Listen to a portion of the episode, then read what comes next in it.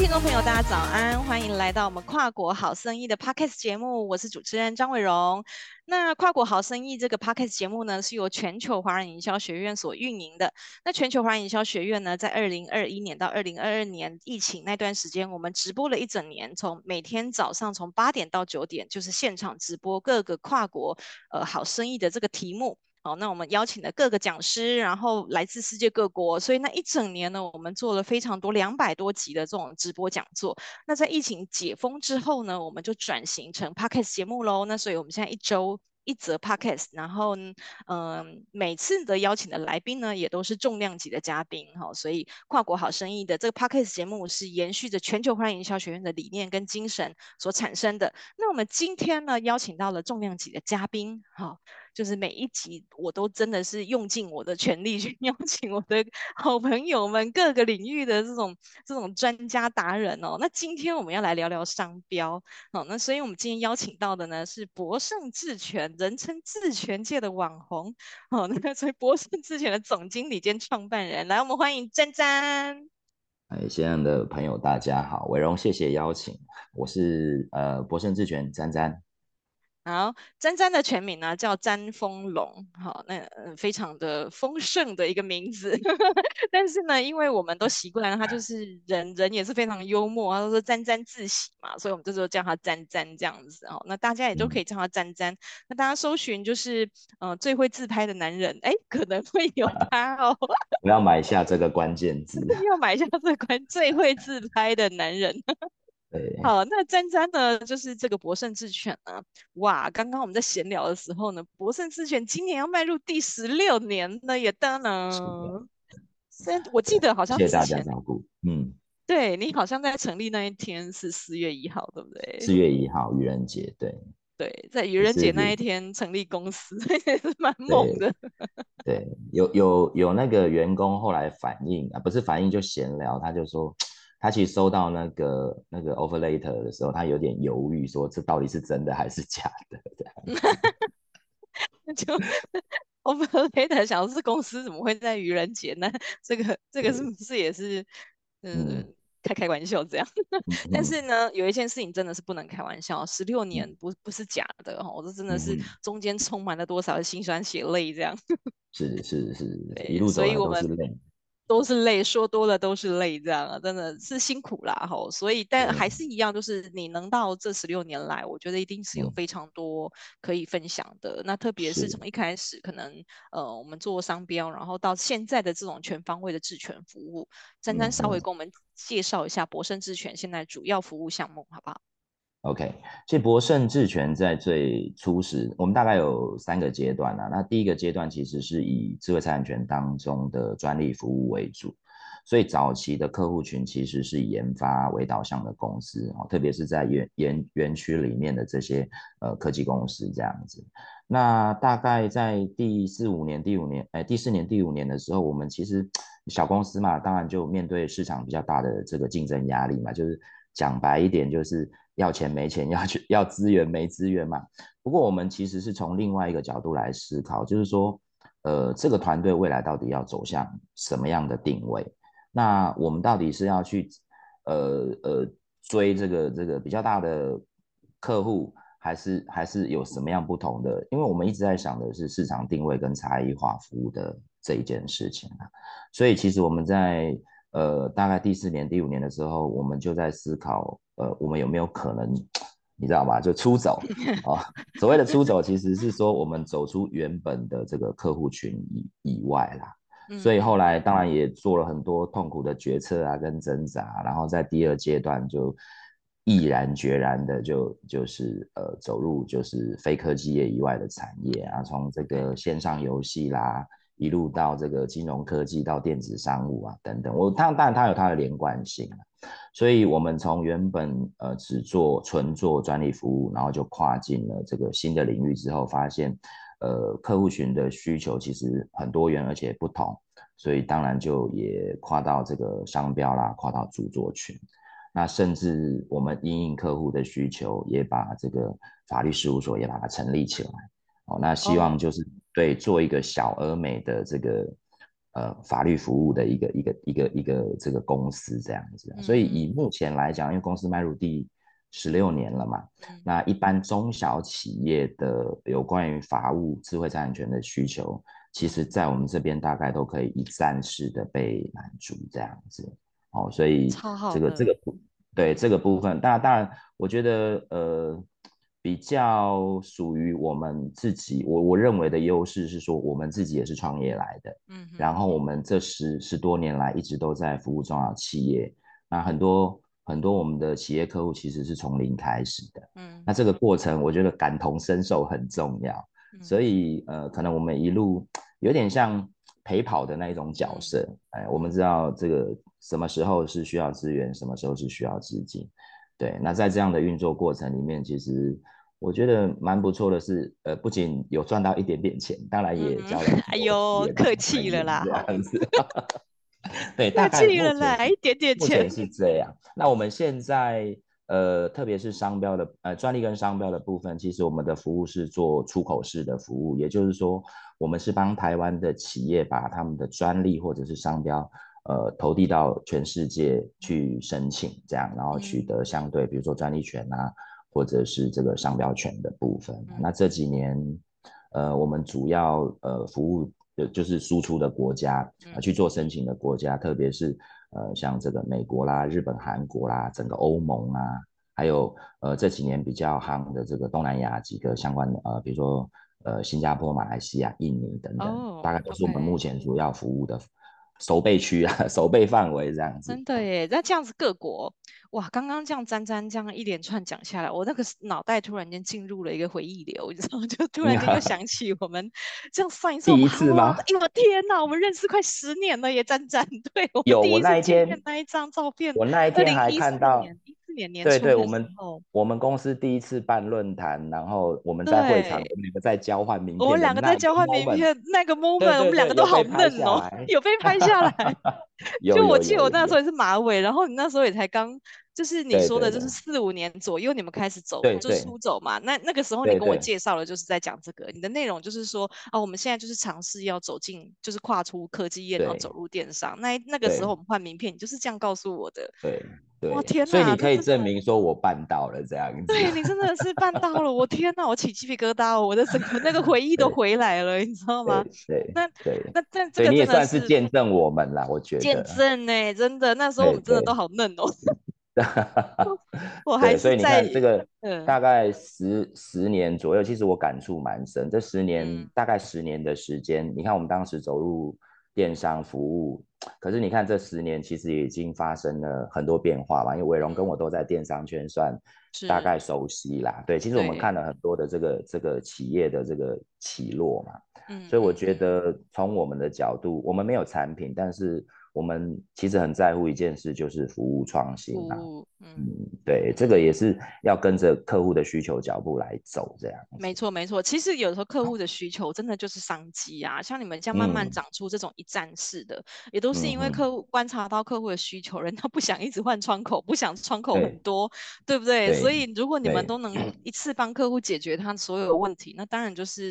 整个就是会到你们这边来寻求这个服务的。那你刚刚有讲到就是。你们现在像是东南亚啊，或者是美国啊，那全球这种出口，所以我们今天可以主要来聊聊看美国，嗯、因为比如说在申请一些专利，它还是有几个强势国家啦。那比如说 USPTO，、嗯、美国这边它还是一个比较。在在注在商标或者是专利申请方面，还是比较是一个强势的一个市场这样。那所以就是，如果客户在这个申请美国的这样子的，不管是商标或专利，我们今天就先讲商标就好，不然聊下去可能节目会三个小时。OK。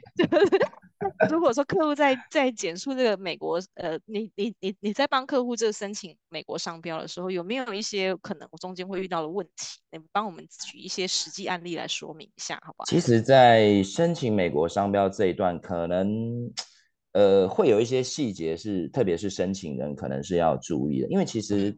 以不管是商标或专利的制度，从呃国际的角度来讲，各国大方向大概是不会差异太大。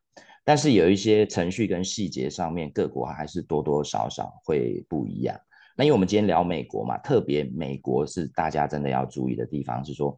呃，美国早期的商标申请跟注册是采呃所谓的使用主义啊，也就是说，你真的有这用这个商标，它才让你注册。对，Okay. 那当然现在因应这个这个潮流哈，所以趋势了哈，所以其实他现在也呃在制度上也改成先申请主义，就是看谁先送申请，看谁先。但是本质上其实我认为没有差太多，就是即便他采先申请主义，在这个申请的提交呃申请文件的过程当中，他还是很重视你有没有使用这一件事，所以在送这个美国商标的时候哈。呃，在申请的这个这个当下，哈，就是我们递交申请文件的这个当下，其实它有几个方案会让你做选择，哦，呃，包括什么？比如说你这个商标，或者我这样讲，你这个品牌这个商标，在美国是完全没有使用过的，哦，那他还是先接受你申请，可是，在审查过要核准你的那个当下，他就会要求你要做一个宣誓，宣誓什么呢？宣誓未来你会使用这个商标。好、哦，所以这一个这个我们叫做这个方方案，我们叫意图使用啊，也就是我现在没有用，但是我未来会用，所以你要做这个宣誓，哦、对，那他才会给你商标哦。好、哦，那当然另外一种模式是你本来就有在美国使用这个商标，那这个是最 OK 的，就是你你在我们在递交这个申请文件的时候，只要把这个使用的事实证据当成这个呃附件递交进去就可以了。那假设说呃。除了这两个情况之外，呃，比如说你的商标是在其他的国家已经有提出申请或者完成注册，可是我在美国本地还没有，那没关系，你在递交这个申请文件的时候，你就把在其他国家已经完成呃申请或者注册的这个这个文件，把它当成附件递交进去，那实际上也可以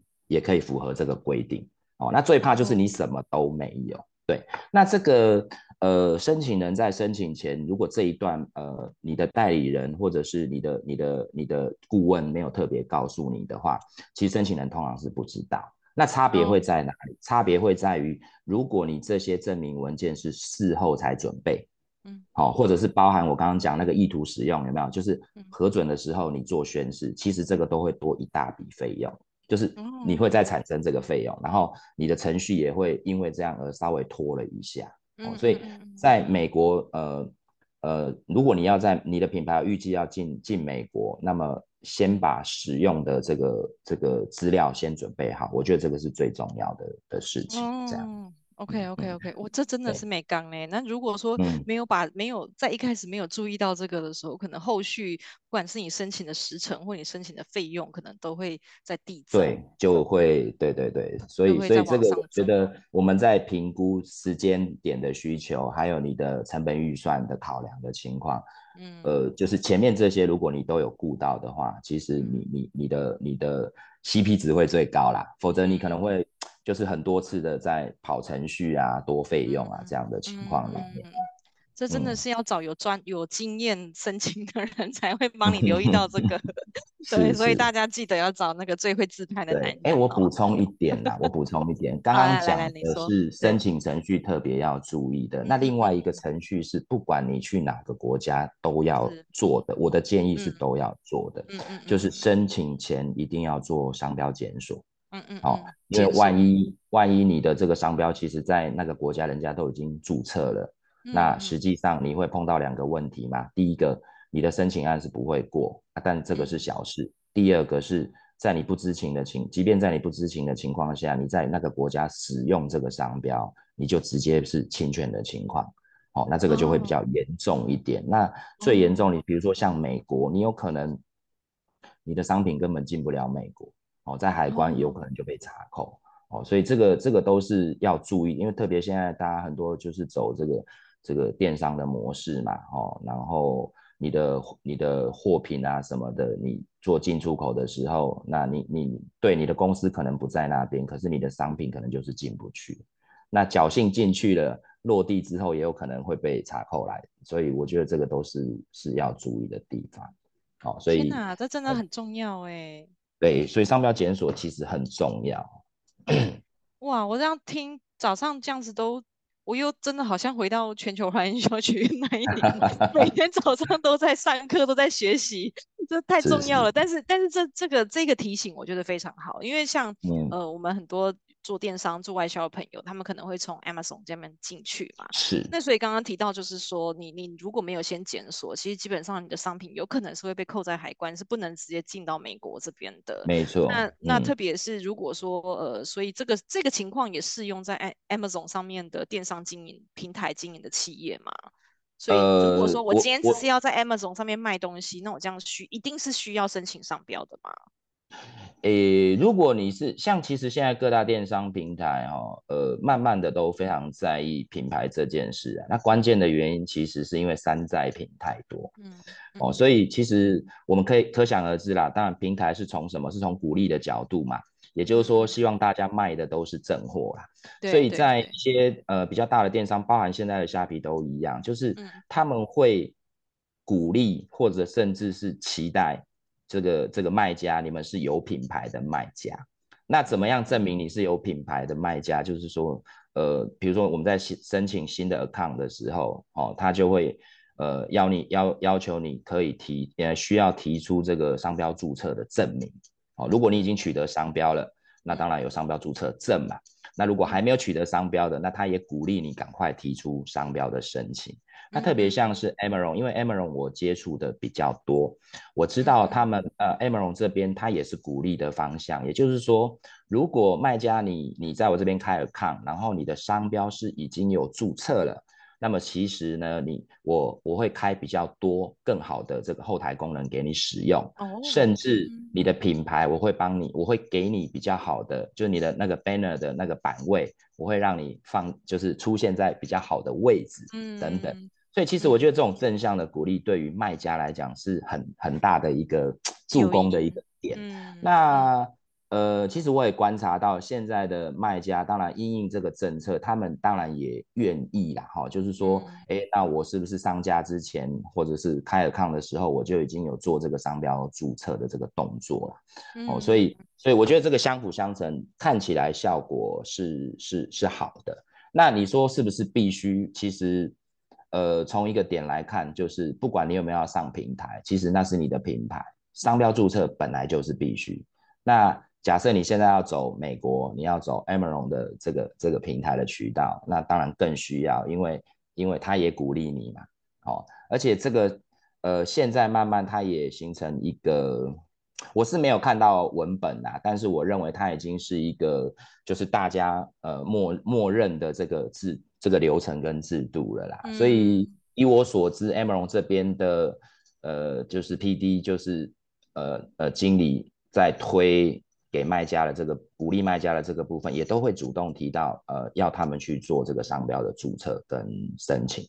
那当然，呃，你去做这个商标注册申请，不单单只是为了符合平平台的规，嗯，对，其实另外一个层面，从长远的角度来讲，也是保护你经营的品牌，没错，因为我们现在。嗯，商标权取得之后，其实它是它的保护是采属地主义嘛？嗯、什么叫属地主义？就是你在这个国家注册，你才受保护嘛，在这个国家才受保护嘛。嗯、那你的品牌，嗯、我举 e e r o n 这个例子，你既然要走美国，那么你当然也希望你的，即便你不落地哦，哦，你的公司不落地，可是你的品牌进去啦，嗯、也落地啦，哦，在市场上也落地了，那理论上我们应该让这个品牌在美国这个这个受到保护吧。哦，所以不管是从呃实物，就是你自己品牌运作的层面，或者是因为你要符合这个平台的规范，好、哦、的这个层面，嗯、我认为商标注册一定是必要的。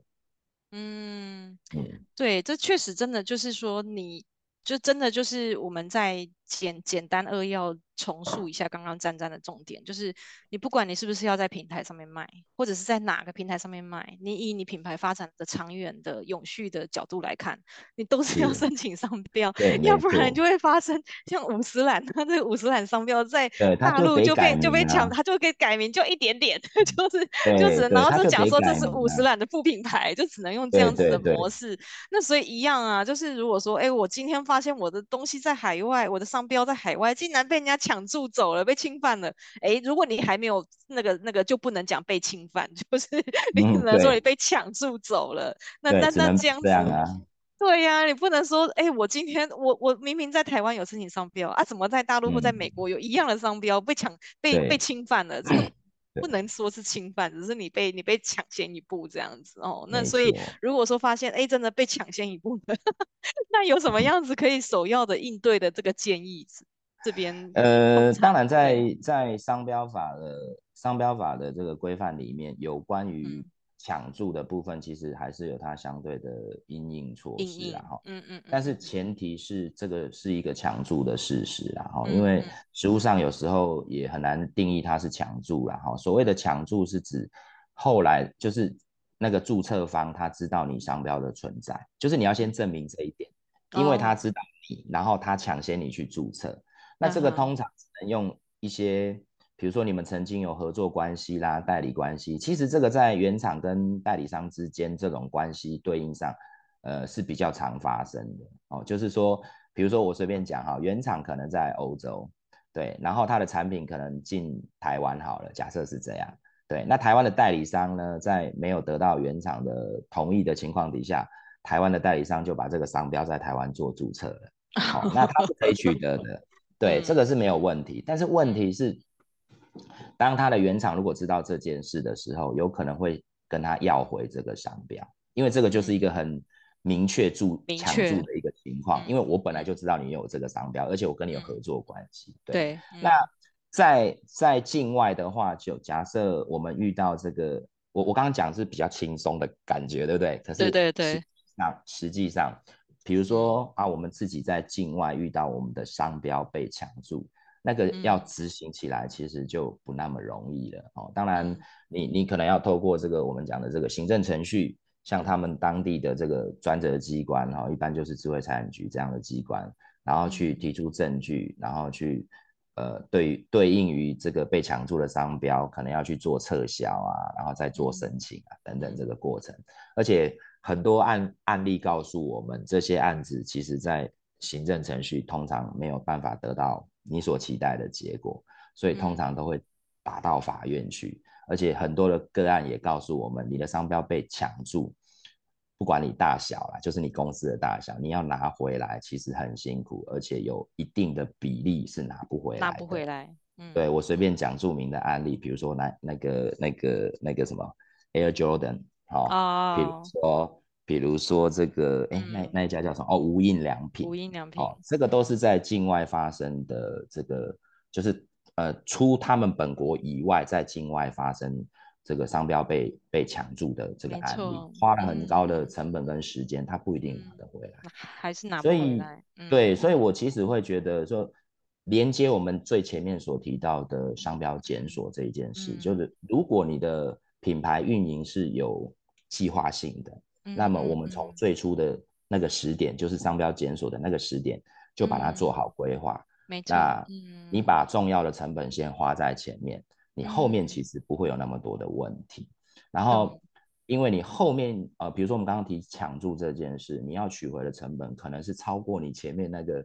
申请啊、注册成本三十倍、五十倍，甚至百倍都不止。嗯，嗯，所以所以我觉得，我觉得以品牌的呃运营方。你你可以稍微拉长一点点来做这样的一个思考，嗯、那或许你你你对于商标注册这件事情，你就会知道说它其实是必要而且是非常重要的这样子。嗯，这样听一听，我都觉得我应该。因为我我有一个案子是麻烦詹詹这边帮忙的，就是 很小的案子啦。我们我们、就是、干嘛这么客气呢？很小的案子啊，但是我现在就觉得，我听一听，我就觉得，哎呀，如果我真的要进进那个美国，就是希望在美国那个注册的话，应该要赶快嘞。哦、嗯，就是私底下我再来找詹詹讨教。没关系，这个我们再来讨论。对啊，再来讨论一下这样子。那、嗯、大家可以。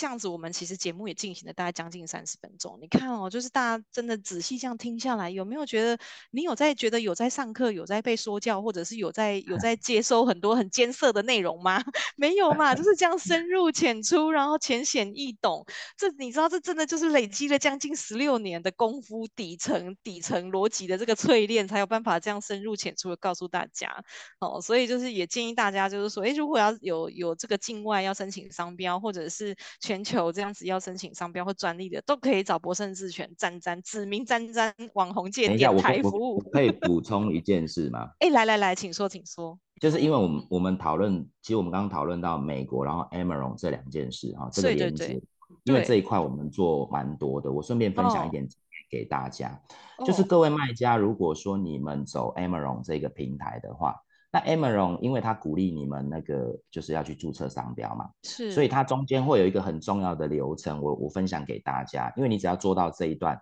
其实你可以快速取得。就是我们前面讲，它可以开比较好的后台功能，跟给你比较好的版位这件事情哦。但具体可以给你什么，还是以他们官方为主啦。我只是说，我我我就我知道的，我我我举列举给你听而已。但是你只要做到一个环节，就是说，Amaron 现在因为鼓励卖家呃去做这个商标注册嘛，所以实际上它本来是说你要拿到商标注册证，它才会给你这些。这个这个 bonus，OK，、okay? 可是现在呢，嗯、其实它呃比较弹性的接受什么？你只要有提出申请，也就是说，嗯、从本来你要拿到呃已经完成注册的这个、嗯、这个证书号，现在它其实弹性的放宽，你只要拿到申请号，嗯、那这样就差很多，哦、因为你本来提出申请到核准是不是要好几个月之后？要很久，对对。可是你现在只要提出申请。拿到申请号，那它中间有一个流程哈，呃，我快速讲一下，大家大家如果有听到，可以简单记一下那个那个概要就好。就是说，当你拿到这个呃申请号的时候，你其实就可以回报给 Amaron，那 Amaron 会用这个申请号去跟美国官方做确认，一旦只要他确认这个申请号是真的，那么他其实就会把那个 bonus 先给你。对，OK，所以。所以其实你可以缩短这个时间。那当然，呃，前面啊，就是你要拿到这个申请号比较安全、比较比较完整的方式，就是我前面讲的商标检索要做，然后你的使用资料要做好。好、哦，那这个其实相对来讲，当然我们有相呃很多相关的这个实物案例跟经验可以可以分享。就如果呃呃大家以后。呃，有需要的话，其实我们可以，我们可以再交流看看，哈。但是我我就告诉，就是说我给大家这个讯息，所以其实我认为这是对这个卖家来讲，品牌来讲是一个不错的一个 好方向，等于让你提前上架，然后让你提前享受这个这个好的东西，这样子。哎，我觉得这个 paper 真的是很重要呢，就是说如果你今天。商家要进 Amazon，、嗯、那你就是可以先先把这个商标检索，然后这个使用资料先准备好，然后先去申请这个对这个申申申请号。对，然后申请下来之后呢，嗯、再去做 Amazon 这边的上架。那 Amazon 这边查到核实了之后，他就会给你这样子的 bonus。但是实际上的 bonus 还是以，当然是以平台那边为主啦，对就是平台那边公告为主。我们并没有要帮平台站台或者是帮他广告，只是说就是分享这个好康讯息给大家这样子。对对，因为我我服务蛮多是 Amazon 的卖家，所以刚好也是这个、嗯、这个讯息。OK OK，赞赞呢？你看，天哪，这詹詹还在最后节目的尾声还。加码分享这个，这个都没有列在我们的访纲里面呢，真的是对大家真的太好。有点小干货，对呀，小干货，哇塞，大家真的是有听到的那个朋友真的是赚到，有缘有缘这样子哈。然后那感谢今天詹詹的分享哦，那我们很希望之后啊再来请你来分享一些关于东南亚国家的这个商标的事情，好不好？好，好，那今天就感谢詹詹喽，那谢谢大家，我们节目就进行到这边，感谢，谢谢，拜拜。